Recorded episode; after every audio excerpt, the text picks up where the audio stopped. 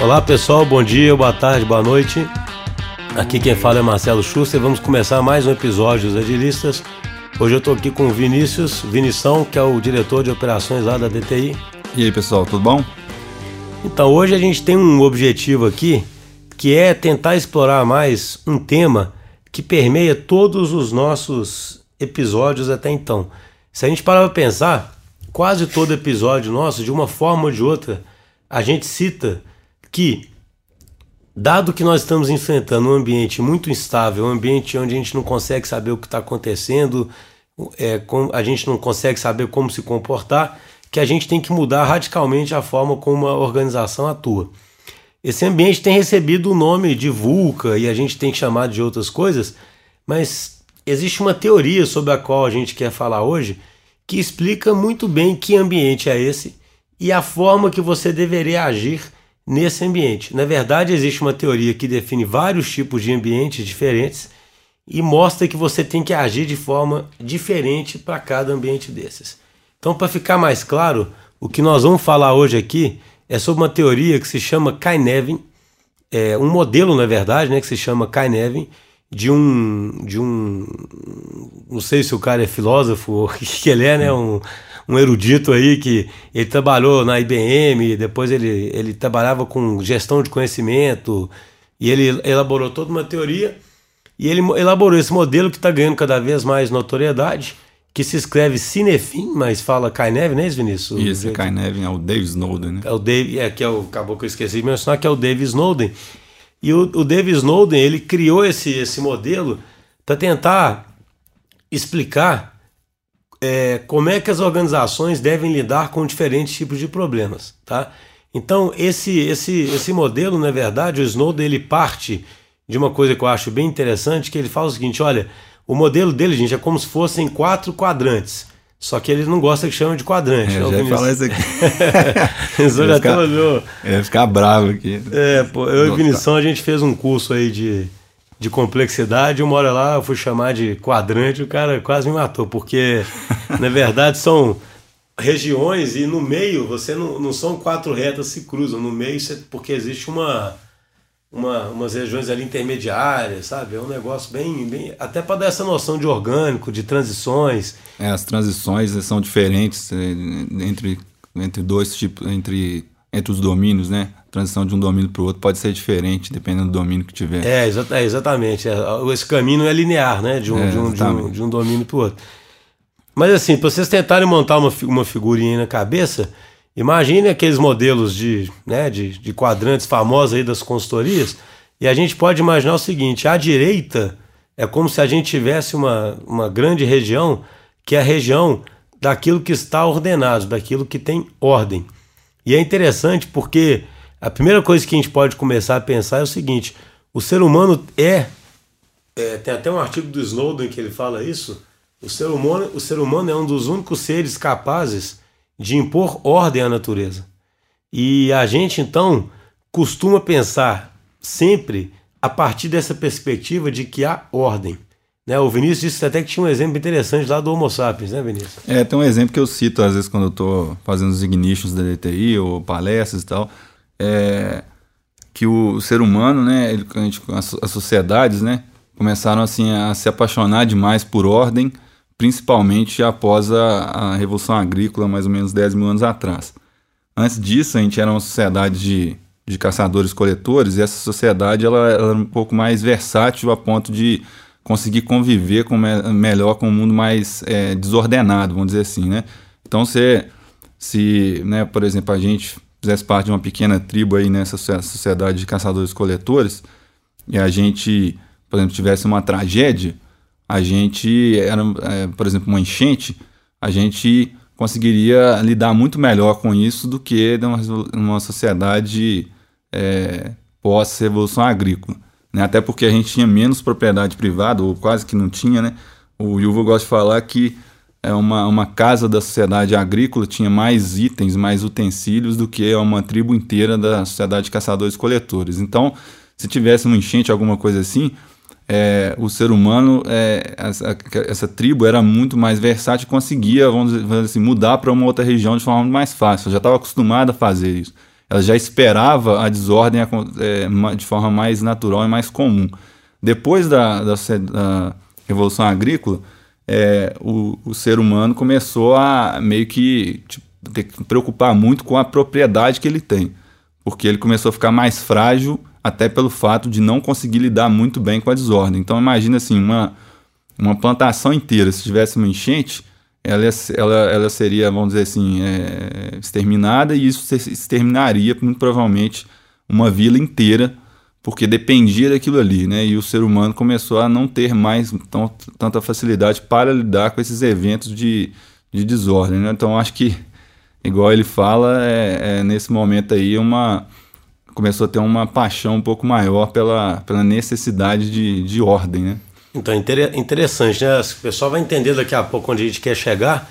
É bem interessante, ou seja, o ser humano sai de um estado aí primitivo, onde ele estava num ambiente é, onde ele não conseguia prever as coisas, ele tinha que se adaptar, e ele começa a criar ferramenta, criar instrumento, controlar a natureza, né? plantar, controlar a vila, fazer dique, né? armazenar água, e colocar ordem. Domesticar ordem, animais, domesticar plantas. Né? É, domesticar animal, ou seja, ele começa a efetivamente mudar a realidade para que ela seja uma realidade ordenada, né? E uma realidade ordenada, não sei se você concorda, é, uma, é assim, ela tem muito a ver com você ter relações de causa e efeito bem, bem claras, né? Isso. Não é isso? Você começa a, a, a, a ter come... relações de causa e efeito bem claras. Você começa a conseguir ter um pouco mais de previsibilidade, né?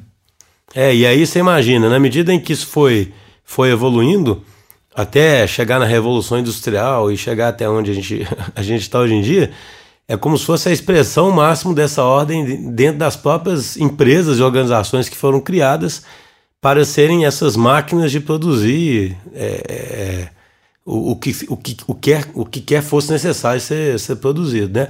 Então, assim, basicamente, o que o Snowden tenta mostrar é que a gente opera muito a partir da perspectiva desse lado, onde as coisas têm ordem, ou seja, onde as coisas têm relação de causa e efeito muito, muito clara, né? E mesmo dentro desse lado aí, ele mostra que tem ainda dois tipos, assim, vamos dizer, de problemas, tá? Tem alguns problemas desse lado que eles são classificados como óbvios, né? E o que, que significa? São problemas que basta você categorizar o que está acontecendo que você já sabe o que você tem que fazer. Tá certo? Então imagina uma situação, o exemplo mais bobo que eu consigo pensar é uma lâmpada queimada, por exemplo, né? Você fala assim: "Ah, aquela lâmpada está queimada, eu categorizei o problema, a lâmpada queimou, e o que eu tenho que fazer é simplesmente trocar aquela lâmpada. Então eu não tenho nem que pensar, nem fazer nenhum tipo de análise. Eu tenho catalogado aquilo eu, eu, eu respondo aquilo imediatamente. É, Snowden... Você tem outros exemplos aí, Vinícius? É assim, eu dou um exemplo também do Snowden, né? O Snowden ele gosta de dar o exemplo do trânsito, né? Você, você chega no trânsito, você não fica pensando assim, ah, agora como é que eu vou fazer, né? Você não tem que analisar muito, é mais categorização, tipo assim, ah, se eu estou no Brasil, então eu vou ficar à direita e pronto, né? É uma categorização simples. Se a luz sinal tá vermelha, eu paro o carro, né? É, você deu um bom exemplo também, né? O, é um é um sinal de trânsito é um, sistema altamente ordenado, né? muito ordenado e com regras muito simples. Né?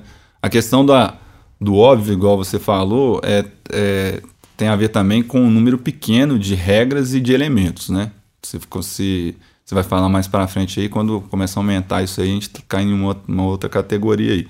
No mundo né, de, uma, de uma empresa, normalmente esse tipo de problema você consegue atuar bem também, às vezes utilizando checklists. Muitas vezes você vai seguir um, você vai fazer, é, você vai fazer, vamos supor, você vai fazer um teste de uma história de software, né? Você vai entregar uma, uma tela, alguma coisa assim de filtro. Então você vai testar, por exemplo, vai ter um checklist lá que testa se o você tem que verificar se o foco está no campo, né? Para o usuário não ter que ir lá com o mouse e colocar lá. Isso não é uma coisa que você tem que ficar fazendo muita análise. É simplesmente se você seguir um checklist, provavelmente você vai conseguir é, eliminar esses defeitos bobos assim do software, né? Então, aí caminhando nesse espectro aí do, do mundo ordenado, obviamente que nem tudo é óbvio, simples assim. E aí começa a ter uma outra natureza aí de, de problemas, que são aqueles que caem no espectro que a gente entende como complicado. E às vezes usa a palavra complicado e complexo de forma intercambiável, mas aqui a gente queria deixar bem claro que nós vamos usar o complexo com uma, uma definição diferente do que seria o complicado, tá, gente? Então, assim, na, na, na, literatura, inclusive, o pessoal brinca que é, às vezes é difícil explicar essas coisas porque no dia a dia isso é um termo né, de uso comum, né? Do tipo assim, ah, esse negócio é difícil, ah, então é, é complicado, é complexo. É, né? tipo verdade, sinônimo, né? É, a definição aqui é um pouco diferente, né? É, na teoria de sistemas não é sinônimo, né? É, Mas na, linguagem, na linguagem comum é, né? E assim, o complicado é o quê? A definição de complicado é algo que, para ser resolvido, requer mais raciocínio analítico, é, requer mais senioridade. São problemas, igual o Vinícius falou, que tem mais elementos ali que tem mais interações entre si, mas que ainda tem relações de, de causa e efeito bem estabelecidas a priori. Né? Se você conseguir entender bem o que está acontecendo ali, você consegue solucionar aquela, aquela situação. É uma, uma, você até falou aí, né, que, que essas conexões são bem definidas, né? Eu, eu gosto de usar o termo que assim, são conexões bem rígidas, né? Conexões que elas não vão ficar, elas não são soft, vamos dizer assim, né? Elas não vão ficar mudando é, a não ser que tenha algum evento externo assim meio diferente, né? Então essas ligações são tornam o sistema de certa forma previsível, com igual você falou, com uma, uma relação de causa e efeito que no caso do óbvio é, é meio que é óbvio, né? Você consegue perceber de forma bem fácil, sem ficar explicando muito. No caso do complicado, você precisa de, de especialistas, mas com um determinado tempo é, grande, né, ou relevante de estudo, ele vai conseguir entender qual é aquela ordem, qual, como são aquelas ligações, qual é a relação de um elemento com o outro. Né? No, o número de ligações não é um, uma hiperconexão igual seria um sistema complexo. Né? Então, isso é bem interessante, gente. Eu acho que a gente tem que salientar muito bem esse ponto, porque o grande problema, na minha visão, que existe é, é, para as organizações mudarem efetivamente é quebrar esse paradigma de que o problema vai no máximo ficar complicado. Sabe? É, é, tipo assim, né? Na verdade, a gente só começa a achar. Vamos, vamos só para não se perder aqui, né? Vamos pensar nessa região do Snowden de Order, né? A gente sai de uma coisa tão simples quanto algo que é categorizável e pronto, até uma coisa que é super complicada e que vai requerer uma senioridade muito grande, porque alguém vai ter que usar a experiência dele, a capacidade analítica, interagir com outros especialistas para dar determinadas é, soluções. E só um comentário, né, Vinícius, que a gente esqueceu de falar, nessa região aí, o que o Snowden defende é que ao contrário da óbvia, onde você tinha a melhor prática, hum. nessa é você não tem a melhor prática, você tem uma boa prática, né? O porque é, você tem boas práticas, né? É, você tem boas práticas porque assim, ele dá um exemplo de aviação, né? Uma, uma aviação pode fazer uma coisa, uma empresa que constrói avião pode fazer uma coisa de um jeito, uma outra pode fazer de outro jeito, fruto da experiência dos especialistas ali, né? De cada uma. E dificilmente você vai poder falar exatamente que ali tem uma melhor prática, né? São, são tipo soluções diferentes para o mesmo problema bastante complicado. Mas qual que eu acho que é o X da questão aqui, e que talvez seja a principal reflexão que a gente quer trazer hoje aqui, quer explorar muito daqui para frente, né? O X da questão é que as organizações, as pessoas, a forma como a gente foi criado, a forma como o líder age, é como se a gente achasse que só existe essa região e que o máximo que acontece com um problema é ele só ficar muito, muito, muito complicado. É, e aí nesse caso basta ser normalmente colocar a senioridade, né? É, exatamente. A, assim, a solução para isso é senioridade, é você. É, como se o sistema ele tem uma relação é, de causa e efeito ali clara, é, basta você planejar muito bem antes, basta você é, estudar muito bem o problema antes que você acaba, vai acabar saindo do outro lado, então, o problema. Olha que interessante, né? A solução, no fundo, é fazer o que a gente vê que predominou no, no século XX ou que predomina nas organizações. A solução, no fundo, é o quê? É planejar pra caramba o que vai ser feito, é meticulosamente tentar entender, analisar, gastar muito tempo analisando aquele problema. E isso não está errado se você parte de um paradigma em que você realmente acredita que você consegue estabelecer essas relações de causa e efeito a priori, consegue, vamos, digamos assim, desvendar aquele problema, né? É. Esse negócio é curioso, né? Exatamente. É como se você realmente fala assim, cara. Se você estudar muito bem ele, ficar estudando ali durante muito tempo, né?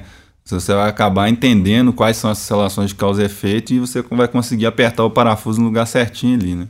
Exatamente. Aí, aí que vem o grande X da questão. Por quê? Pro Snowden, eu nem digo que é só pro Snowden, obviamente, né, gente? Ele deve ter feito uma síntese de um tanto de teoria aí, mas pegando no Está modelo. usando ele como referência, né? É, não pegando- significa que não tenha outras literaturas, né? Pegando no modelo do Snowden, o que ele mostra é o seguinte: olha, tem uma outra região que eu não lembro se é de disorder ou unorder, sabe em inglês, mas é uma região onde você não tem a ordem. Aí nessa região, você tem a região da complexidade, a sub-região, digamos assim, da complexidade e a sub-região do caos. A complexidade, o que, que acontece, né? A palavra complexo, ela significa na sua origem lá aquilo que está tecido junto. Então, assim, na complexidade, nesses problemas que caem no mundo complexo, ao contrário do que o, o Vinícius disse lá anteriormente, que no complicado você tem muitas conexões, mas elas são, são hard, né? Aqui você tem muitas conexões, mas elas podem mudar. Os elementos que estão formando aquelas conexões, eles podem mudar também. Então aquele sistema, ele é muito mais adaptativo, porque ele vai mudando em função do que acontece com ele mesmo. É, além, além de. Você falou que são muitas conexões, normalmente é é, uma, uma diferença que existe é uma hiperconexão, né? uma ordem de grandeza superior. Né? Mesmo um sistema complicado que tendo muitas conexões, o sistema complexo normalmente é um sistema hiperconectado. Né? É, tá tudo conectado com tudo, com tudo praticamente, e tudo influenciando tudo. E aí. E, a- e ainda com regras que não são tão rígidas. É, não, e aí, quando você segue uma regra, quando você não segue aquela regra. Não, e aí, é- e aí é curioso, porque só para dar mais exemplos antes de entrar, porque que isso afeta tantas organizações, você pega, sei lá, um formigueiro é um bom exemplo de um, de um sistema complexo, porque você tem interações ali entre os elementos, interações super simples. Olha que nós estamos falando aqui de formiga, depois eu vou falar da diferença da formiga para o ser humano, né? Mas você tem interações ali super simples que levam a comportamentos emergentes que são completamente é, que, só, que só existem devido àquela interação entre milhares né, de, de, de, de- da- daqueles pequenos elementos que estão reagindo localmente a regras muito simples, né? Então, se você parar para pensar que um formigueiro ele entra em guerra com outro formigueiro, ele se move, ele constrói um cemitério. Dentro de um formigueiro, as formigas constroem cemitério para poder. Você é, constrói trilhas, é, né? constrói trilha. Para explorar uma região que tá Elas fazem ponte, já viu isso? As formiguinhas elas começam a fazer umas pontezinhas, elas sobem uma nas outras e fazem ponte. E tudo isso a partir somente da interação local que acontece a partir de pequenas regras. Né? Agora imagine o seguinte: se essas interações locais dão origem a um comportamento tão complexo, né? Que, porque assim, gente, só para conectar com outro exemplo, né? No, no, na região ali do complicado, você vai vendo as interações entre as partezinhas e consegue prever melhor o que, que é aquele todo, as relações de causa e consequência, etc. Aqui, como é que você vai olhar para duas formiguinhas interagindo e vai imaginar que aquilo ali vai. É. Elas estão interagindo de forma que daqui a pouco aquilo ali vai formar um, um, um formigueiro, né? É como se na, na região ali do complicado, né, a- o comportamento do sistema tivesse um pouco mais a ver com a soma das partes. No caso da, do sistema complexo, a- o comportamento é não necessariamente Ele é maior do é, que a soma é das partes, né? soma Aquela frase partes. famosa. É, né? ele é diferente, realmente é diferente, né? É, exatamente. A característica fica sendo do sistema, né? Uma coisa, uma É, isso é bem característica. importante. A característica não é de uma parte que junto com a outra é, aí tem uma outra característica que somada né, é uma característica que emerge disso aí, dessa interação entre as partes e é uma característica do sistema. Se você não tiver algum, se você não tiver uma visão do sistema, por isso que o pessoal fala, ah, você não tem visão sistêmica, né? Que você não consegue, você fica olhando só para as partes e tenta inferir o comportamento do todo. Sendo o comportamento do todo, ele tá, não tem a ver só com as partes, mas também com a interação entre as partes. Agora, olha que interessante. É um exemplo que eu falo até às vezes para as pessoas que eu converso na DTI. Se a gente está falando de formiguinha interagindo via feromônio, né? Sem ambiguidade, né? Sei lá, ela não. Uma, uma formiguinha, quando ela vê um feromônio na trilha, ela não pensa assim. Será que alguém botou esse feromônio aqui por qual motivo, né? O que, que queria?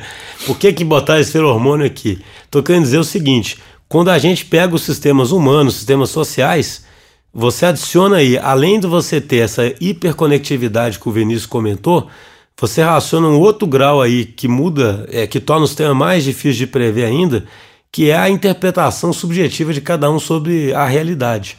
Isso é muito colocado pelo Snowden, né? Ou seja, o ser humano ele tem essa interpretação subjetiva. Então, os sistemas que envolvem os seres humanos, eles são ainda mais complexos nas interações. A ordem de grandeza de complexidade é muito maior, né? É, porque você adicionou como se fosse mais uma dimensão aí, é, né? As regras, de cara, as regras são mais soft ainda, porque você tem alguém pensando ali, e esse, nesse pensando ele vai interpretar a regra de um, de um jeito diferente, num contexto diferente. Quando você tem mais pessoas, mais ainda, né? Aí esse nível de, de ambiguidade normalmente aumenta muito, né?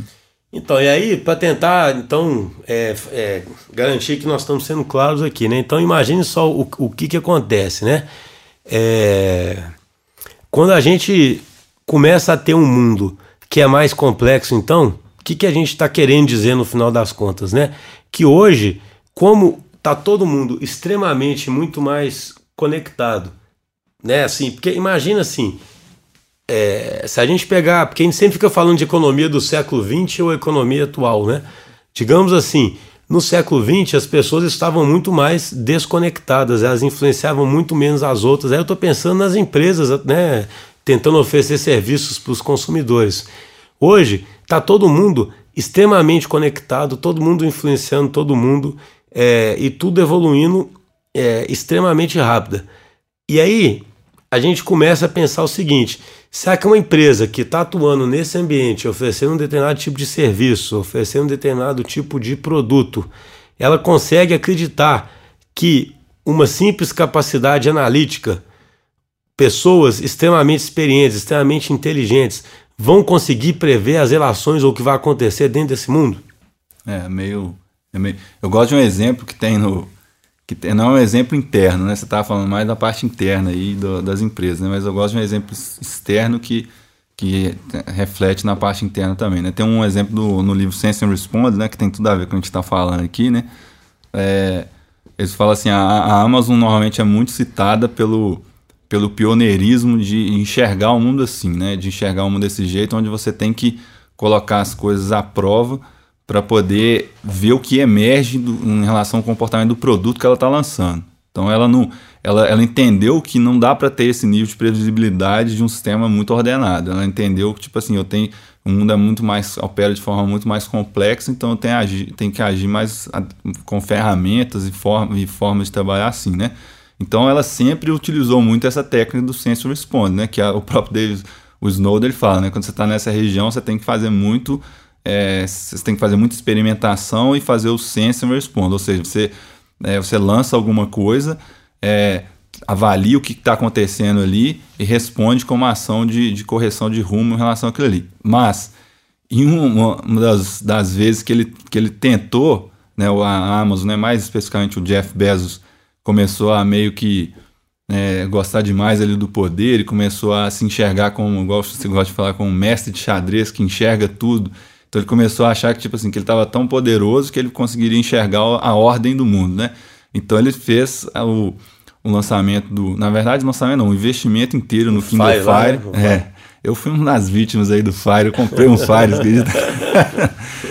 é, então ele, ele não fez sense response, né? Ele não ele não colocou isso à prova para ver que comportamento emergente das hipóteses que ele tinha em relação ao produto. E nesse caso foi uma falha aí retumbante, né? investimento de bilhões de dólares que foi jogado fora. Né? Eu gosto desse exemplo por causa que ele ilustra bem essa. Quando você enxerga o mundo de forma. Não, o negócio falou não, ontologia errada, você pode, você pode ter um comportamento bem catastrófico. É. Então, é, isso que eu acho interessante, que eu, eu queria ressaltar bastante aqui. Né? Alguém pode estar pensando, poxa, mas vocês já falam em todo episódio que tem que fazer experimentação e o ágil significa isso. O que a gente está querendo mostrar é o que que, o, o que que tá por trás disso, tá? Porque eu sinceramente, eu acredito profundamente que na verdade as lideranças, muitas lideranças, elas não acreditam exatamente nisso. Porque é difícil para a gente, é difícil para a gente acreditar o seguinte, não é possível, principalmente para quem é inteligente, para quem está no topo, para quem teve uma carreira que ele acredita que ele chegou ali pelos méritos próprios e, e porque ele é muito inteligente e porque ele tem um raciocínio analítico brilhante e porque ele usou uma série de ferramentas aí tradicionais de planejamento estratégico, etc. É quase impossível esse cara, no fundo, no fundo eu acho mesmo, sabe que o cara pensa assim, cara, isso é papo furado, é claro que se eu usar minha inteligência aqui eu consigo saber, né, o, é, o que, que vai acontecer. Num cenário desse que você acabou de falar, a própria questão de meritocracia, ela meio ela né, dá para se questionar um pouco, já que o comportamento emerge do time, né, e não necessariamente de uma pessoa específica. Né? É isso aí, vai, é tão polêmico. isso é tão polêmico, isso né? Isso aí dá um episódio. É, porque premiação das empresas individuais, né? Tem empresa que não acredita nisso de jeito nenhum. Tem muita sorte na jogada, o que não quer dizer que cada pessoa não tem que fazer um esforço danado, etc. A questão é o, o tanto que a contribuição é daquela pessoa sozinha mesmo, né? O quanto que aquele é. indivíduo sozinho é, fez aquilo. Mas assim, o que eu queria é, é, é voltar a salientar aqui é isso. Então, é como se fosse o seguinte: primeira coisa que eu tenho que fazer para saber como eu ajo, eu tenho que saber que tipo de problema com qual estou lidando. No final das contas, o, esse modelo ele serve é só para provar isso. Então, obviamente que se eu tenho um problema que está na região da ordem, eu vou usar ou a categorização ou o raciocínio analítico e é, e é claro que eu tenho que fazer, tenho que fazer aquilo. Agora, é, assim, uma, uma grande dificuldade está exatamente, igual você falou, né? os problemas são muito emaranhados, né? No meio de um problema pode ter uma parte do problema que é, que é, que é tipo uma gestão de rotina, vamos dizer assim, né? E você está no, no, domínio ali do óbvio, do complicado. Então, se você seguir um checklist, se você é, tiver bons analistas de determinados assuntos ali, você vai, você vai sair do outro lado. Então, a, a grande inteligência está em realmente perceber é, no, no, conjunto de problemas que você está ali, fazer uma, uma separação de, de que região, né, de que domínio você está operando ali naquele caso. É, exatamente, porque a empresa vai operar o tempo todo em todas as regiões e vai ficar pulando de uma região para outra, mas se ela não perceber que tem certos problemas que são dessa natureza, e esses problemas eles são até, é, não vou dizer que são facilmente identificáveis não, mas hoje Hoje tem muitos indícios muito fortes, né? A própria mudança organizacional é claramente um problema dessa natureza. Talvez seja o maior problema dessa natureza, eu diria assim. Eu não diria que é o maior, né? Meio forte essa minha afirmação. Mas é, o que eu quero dizer é o seguinte: é um negócio muito engraçado, né? Isso eu acho curioso demais. Às vezes, os, os, eu conversando com algum cliente, já falei isso aqui em outros episódios, né? E aí eu. Como é que eu começo a mudança? Como é que eu faço a mudança? Aí eu brinco com o cara, olha, você não vai tentar ser ágil sendo fazendo um planejamento waterfall, né, detalhado de como é que você vai vai ser ágil, né? É, Meio estranho. É, né? Uma outra forma de enxergar isso, né? Isso é uma forma, né? Uma outra forma de, de enxergar isso é explicar para o cara o seguinte: olha, suponha que você não acreditou quando eu te falo que você lançar um novo produto no mercado, por exemplo, ou ser capaz de se adaptar rapidamente ao mercado, que isso é um problema complexo. No fundo, você acredita que você que, consegue prever, é, que você consegue prever. Aí, planejar bem isso aí, né? Como, é, mas que aí, vai acontecer. É, você consegue, mas ainda assim você quer mudar um pouco a estrutura da sua organização, quer mudar o comportamento das pessoas, quer que elas interajam de outra forma. Não é possível que esse problema você acha que é tão fácil de prever. Como é que essas pessoas vão se comportar no novo, no novo paradigma? É né? basicamente assim, é uma, uma regrinha que dá para se usar é quando você tem a interação de um, de um conjunto aí de mais de três, quatro, cinco pessoas ali certamente você, você, tem uma tendência muito grande a, a, cair num problema complexo, né? É, não, e o que eu estou comentando é assim, pensa bem, uma mudança organizacional, se um cara tem, tem certezas e convicções sobre produtos que ele acha que vai ser lançado, que as pessoas vão reagir de tais formas, acho que qualquer pessoa tem experiência suficiente para saber que você mudar uma organização, mudar a estrutura dela, mudar os incentivos, mudar a forma como as pessoas interagem, que isso aí está longe de ser algo previsível, né? É, a gente estava comentando aqui antes, né? Do, por exemplo, um, um problema, às vezes, você defini, de fazer uma definição inicial de uma arquitetura, né? Talvez ele caia ali no domínio do complicado, né? Embora tenha as questões de arquitetura emergente, não vou entrar no, nesse mérito, mas assim, o simples fato de da adoção dessa arquitetura pelas pessoas já cai num problema complexo, porque você tem interação entre as pessoas, né? É, ou seja, tudo que envolve o ser humano ali tendo que alterar o comportamento dele, né, vai acabar sendo um problema complexo. Então eu estou falando isso porque o que a gente mais vê nas empresas hoje é uma outra forma né, de falar o que eu falei, de que não pode ser o waterfall para você mudar a empresa. E, e por que, que eu estou salientando isso aqui bem, gente? Porque hoje, na verdade, eu acredito até que as empresas já entendem que elas têm que trabalhar diferente. Se não, porque elas. Eu, eu, eu ainda insisto que muitos, na minha visão, ainda acreditam que prevê o futuro inteiro, mas eles precisam aumentar a velocidade de entrega. Então, é, eu realmente acredito que muitos líderes ainda vão atrás do ágil, para acelerar uma entrega do que ele já sabe o que tem que ser feito, sabe? Tipo assim, né? É, ele ainda mantém aquela convicção de que sabe que tem que ser feito, mas ele uma coisa que ele sabe é que a empresa entrega devagar, bota pouco software no mercado. Então, quando vai atrás do ágil, vai essencialmente atrás de fazer entregas continuamente. E, e por que, que eu estou falando isso? Porque o que a gente mais observa nas empresas, apesar da gente ainda estar tá no século, a gente está em 2019, é, o que a gente mais observa, eu faço essa pergunta para quem estiver escutando o seguinte: qual foi a última vez que você pivotou no produto digital que você está desenvolvendo? Né? Aí vai vir um silêncio, assim, na minha opinião. Né? Exceto talvez as startups, nas empresas grandes, mesmo as que estiverem adotando métodos ágeis, eu pergunto: qual foi a última vez que vocês pivotaram? É, ou qual a última vez que vocês aprenderam alguma coisa durante o desenvolvimento do produto que fez mudar a concepção do produto? Então, por que, que eu estou falando isso? O ágil hoje vem muito para entregar velocidade. Ele não vem tanto para entregar aprendizado, né? Ele vem muito para entregar velocidade. Mas se a gente entender, na verdade, o modelo que está por trás de tudo, a gente tem que ir atrás é do aprendizado e de, de pivotar. É, e dentro do que surgiu, assim, a, raiz né, é muito mais o aprendizado mesmo, né? Realmente é uma, é uma, uma interpretação errada aí do, do que, que é realmente os, os, os, né, os princípios aí de agilidade. Né? É, exatamente. Assim, eu acho esse insight é importante mesmo, tá, gente? O, o, o, o, o ágil é usado só para ganhar velocidade. Eu tenho convicção que a maior parte dos grandes executivos que querem ir para o ágil, eles vão atrás da velocidade. Porque, como diz o, o general lá, né, fa falou do exemplo do, do grande mestre lá, né, a maior parte dos grandes executivos acredita saber todos os próximos passos. E agora ele pensa, oba, vou acelerar esses próximos passos, né, porque eu já estou pensando. Por que então que é tão importante entender a natureza do problema? Se começarmos a entender que o que a gente está operando, na verdade, num ambiente complexo, onde o próximo passo você não sabe bem qual é, ele vai emergir de experimentos que você, você tem, Aí você começa a entender que você tem que ter outros tipos de práticas. Né? O, o Snowden mostra o seguinte: todas as ferramentas de consultoria estratégica tradicionais, todas, ele faz, no artigo dele ele lista, todas caem nessa região do ordered. É, e não, elas... não que não tenha valor, né? Mas ela tem um valor para problemas determin... que estão naquela região. É, exatamente. Perfeito. É claro que várias, poxa, aliás, esse disclaimer aqui é importante, né? Quem somos nós para falar que todo um corpo de conhecimento que existe aí não teria valor? A questão é onde aplicar esse, esse corpo de conhecimento, né? Então, assim, essas ferramentas, todas elas, é muito mais fácil você empacotar e vender ferramentas que estão nesse espectro aí do, do, do, do order, né? Isso é muito mais fácil de virar uma oferta para uma empresa de, de, de, consultoria, né? Até porque, igual eu falei no início, né, a gente adora a ordem. Né? Então, quando você vê uma coisa que está mais no domínio do complexo, que o nível de ordem diminui, né?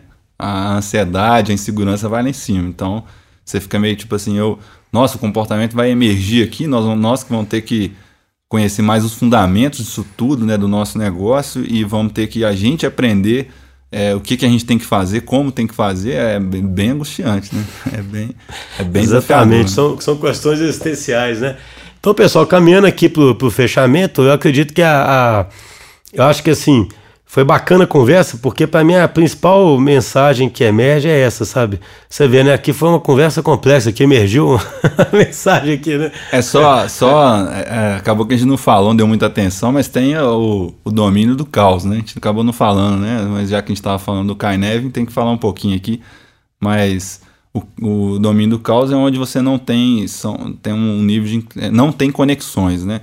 As as partes estão desconectadas, né? Então, é, mas assim, não vamos aprofundar aqui, não foca mais na complexidade aqui, mas só para não deixar de falar. É, no né? caso você é age primeiro, né? Aquela história, né? No caso você age primeiro. Mas é isso aí, pessoal. A mensagem que eu, que eu acho que é importante, que eu até brinquei que emergiu aqui, é essa de que é importante entender a ontologia do problema, como o Snowden fala, ou a natureza do problema, para você saber que tipo de ferramental que você usa. E aí eu queria reforçar o que eu já disse aqui antes.